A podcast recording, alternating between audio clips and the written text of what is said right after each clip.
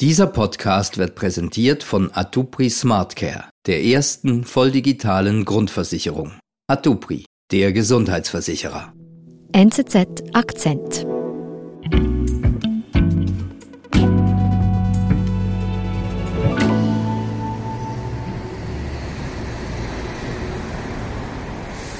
Wir sind jetzt im Nordosten Pekings, nahe dem Universitätenviertel. Dort äh, steht die sogenannte Siltong-Brücke. Das ist an einer riesigen äh, Verkehrsstraße, dem dritten Stadtring. Und dort geht am frühen Nachmittag des 13. Oktober ein Mann hinauf. Und zwar ein wirklich unscheinbar gekleideter Mann, der hat einen gelben Schutzhelm auf, eine orangene Arbeitsjacke. Der sieht im Grunde aus wie ein Bauarbeiter. Und auf dieser Brücke fängt er an, riesige Protestbanner aufzuhängen. Das sind so, ja, weiße Banner mit roter Schrift. Und was dort draufsteht, das ist wirklich, ja, für chinesische Verhältnisse von unglaublicher Schärfe. Was steht denn drauf? Ja, insgesamt sind es zwei Banner und der eine Banner kritisiert die Corona-Maßnahmen. Da steht zum Beispiel, wir wollen Essen und keine PCR-Tests mehr. Wir wollen Reformen und keine Kulturrevolution. Oder auch, wir wollen Bürger sein und keine Sklaven. Und auf dem zweiten ist es sogar noch unmissverständlicher. Da heißt es dann, stürzt den Diktator, den Landesverräter Xi Jinping. Okay, also das ist eine regelrechte Protestaktion, die hier stattfindet. Das ist für chinesische Verhältnisse eine wirklich extreme Protestaktion. Das hat man hier in der Hauptstadt sicher seit zwei Jahrzehnten nicht mehr gesehen, dass so offen eine so deutliche Systemkritik ja nach außen getragen wird. Was in China kaum einer wagt, traut sich dieser Mann. Er kritisiert öffentlich das chinesische Regime. Und das zu einem besonders heiklen Zeitpunkt, erklärt China-Korrespondent Fabian Kretschmer.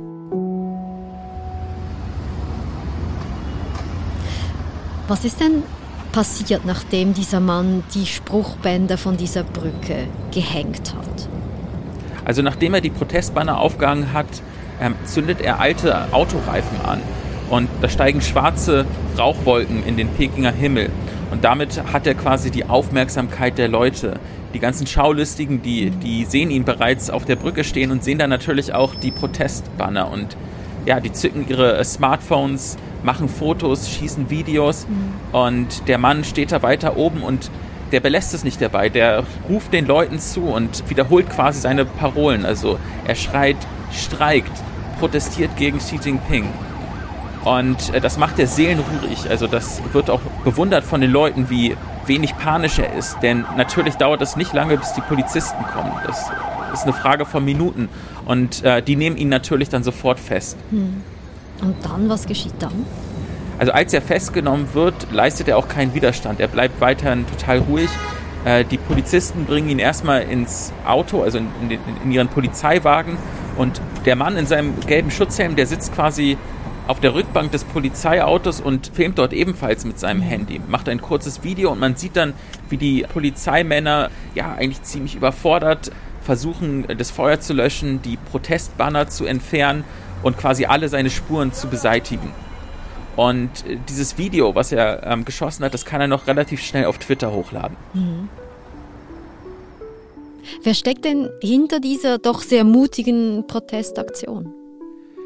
Hinter der Aktion steckt Peng Li Fa. Das ist ein Pekinger, der Physik studiert hat. Das weiß man mittlerweile, weil seine Identität bekannt geworden ist. Er wirkt im Grunde eigentlich wie ein ja, durchschnittlicher Chinese.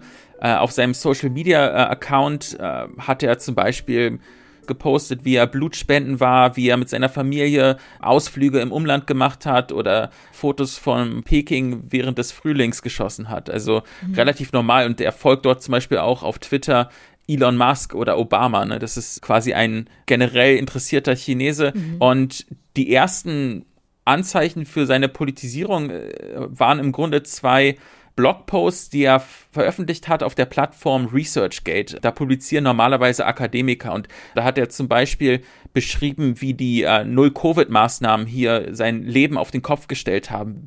Ja, wie ein Raubtier, das im Käfig eingesperrt ist. Und nur ganz kurz, bevor er seine Aktion umgesetzt hat, hat er auch auf Twitter ein 21-seitiges Manifest äh, hochgeladen.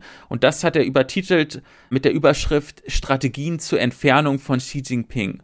Und da listet er genau detailliert auf, was er dann später in die Tat umsetzen wird.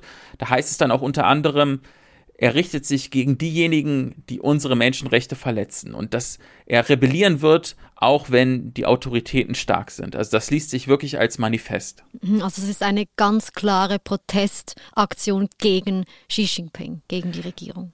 Genau, und was die Aktion wirklich besonders heikel macht, ist, dass sie nur wenige Tage eigentlich stattgefunden hat vor dem 20. Parteitag. Das ist mhm. das wichtigste politische Treffen hier in China seit äh, möglicherweise Jahrzehnten.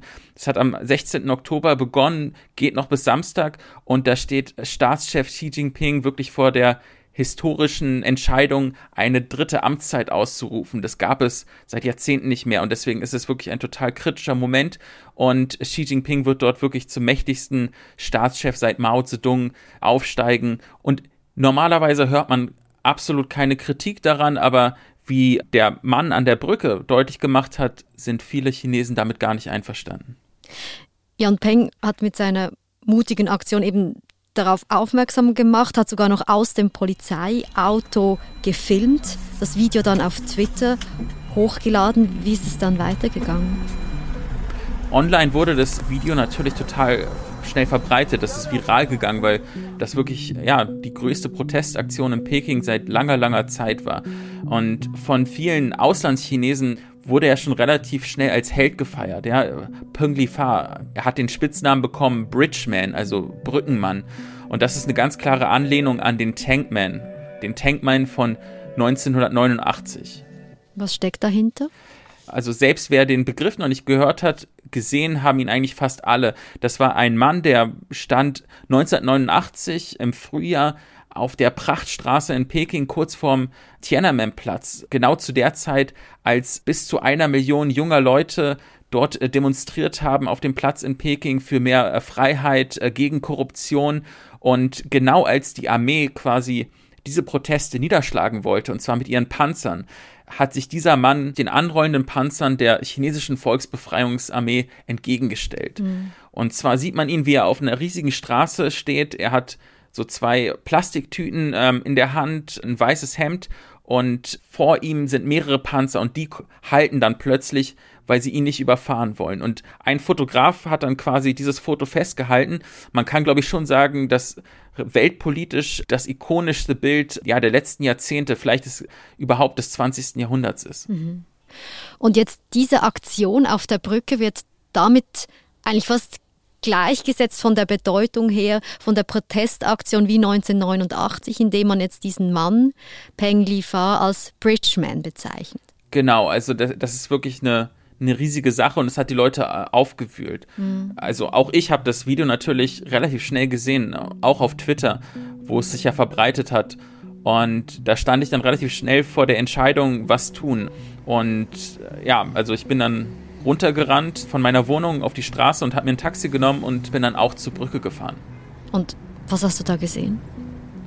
Also auf dem Weg hat man schon Polizeiwachen gesehen etc. Aber eigentlich wirkte es relativ ruhig. Der Taxifahrer hat mich direkt dort abgesetzt und ich dachte schon, es wäre alles abgesperrt, aber nein, es wirkte auf den ersten Blick ziemlich wie Alltag. Also da waren die Leute, die gerade äh, auf dem Feierabendverkehr nach Hause gefahren sind. Äh, es gab Lieferkuriere, Leute auf ihren Velos und wirkte, ja, wie gesagt, alles relativ normal.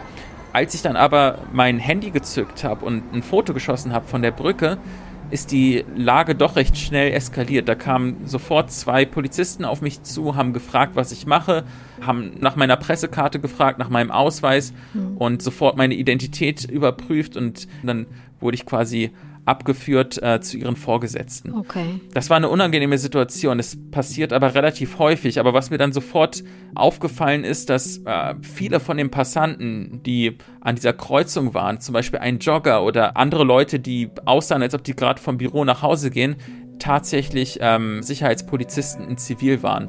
Einige haben mich auch fotografiert, andere hatten einen Knopf im Ohr. Also man hat dann wirklich gemerkt, so normal ist die Szene gar nicht. Wir sind gleich zurück. Den Gang zur Arztpraxis können Sie sich jetzt sparen. Denn mit SmartCare von Atupri sind digitale Arztkonsultationen so persönlich wie vor Ort. Berechnen Sie noch heute Ihre Prämie für die erste volldigitale Grundversicherung unter atupri.ch/smartcare.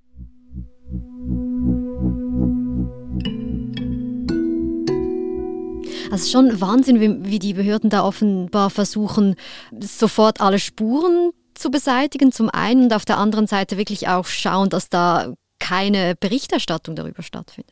Ja, natürlich. Analog können die das quasi mit der Brechhammer-Methode machen, aber online haben die im Grunde noch viel mehr Angst, weil dort kann seine Aktion ja natürlich sich noch viel schneller verbreiten. Mhm. Und dementsprechend äh, sind da die Zensoren ebenfalls extrem fieberhaft am Werk. Okay, also das heißt, die Fotos und die Videos, die haben sich dann gar nicht so verbreiten können.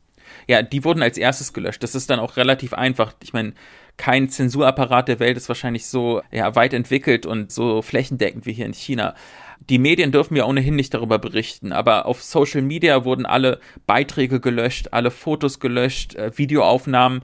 Dann in einem nächsten Schritt wurden auch alle Beiträge gelöscht, die Schlagwörter enthalten haben, zum Beispiel den Namen der Brücke, den Namen des Bezirks, irgendwann auch Peking. Ui. Und wenn man das eingegeben hat in Suchmaschinen, konnte man auch gar nichts finden. Also es war alles ausradiert. Und irgendwann sind die Zensoren wirklich komplett durchgedreht. Da waren dann auch Beiträge gelöscht, die ähm, Begriffe enthalten haben wie Kaiser, abtreten, abdanken.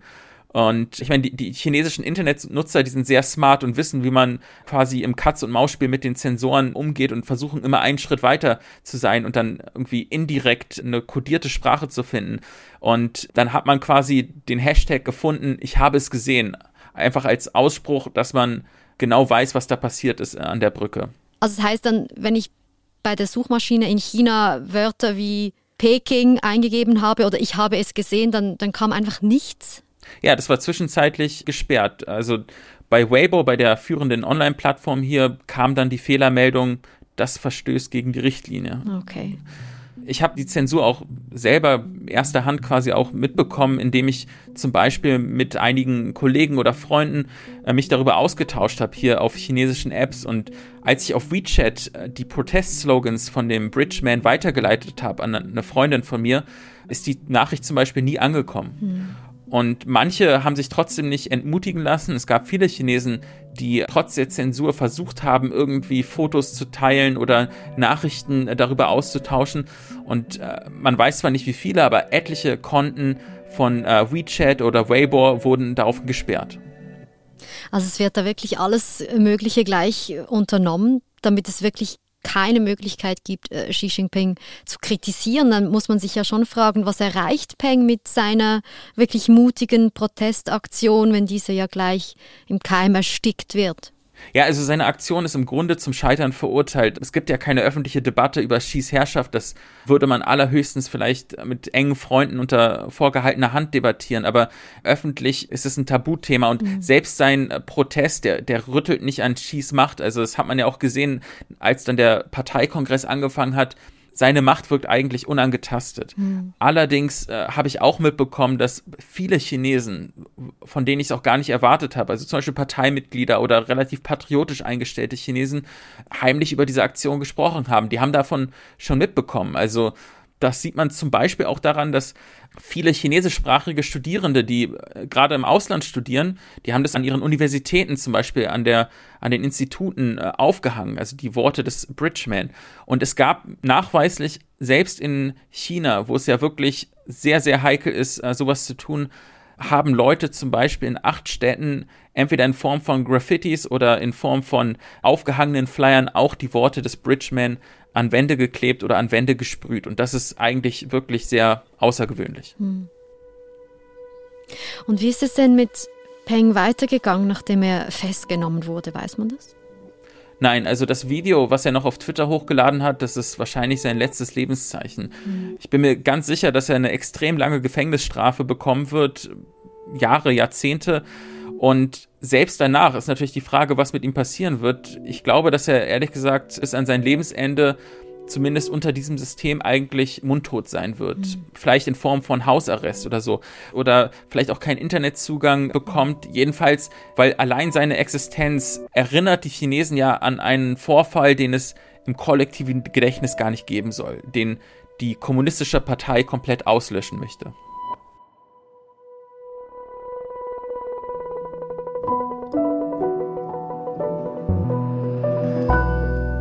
Fabian, wirst du überwacht und kontrolliert, wenn wir hier über den Bridgeman sprechen? Also ich gehe auf jeden Fall davon aus, dass jede Art der Kommunikation ähm, zumindest irgendwo aufgezeichnet wird und dann ein Algorithmus darüber geht. Ja, glaube ich schon. Aber wir haben es hier gespeichert in Zürich, das ist safe. Vielen Dank, Fabian, für die Geschichte und liebe Grüße nach Peking. Sehr gerne. Das war unser Akzent. Produzent dieser Folge ist Sebastian Panholzer. Ich bin Nadine Landert. Bis bald.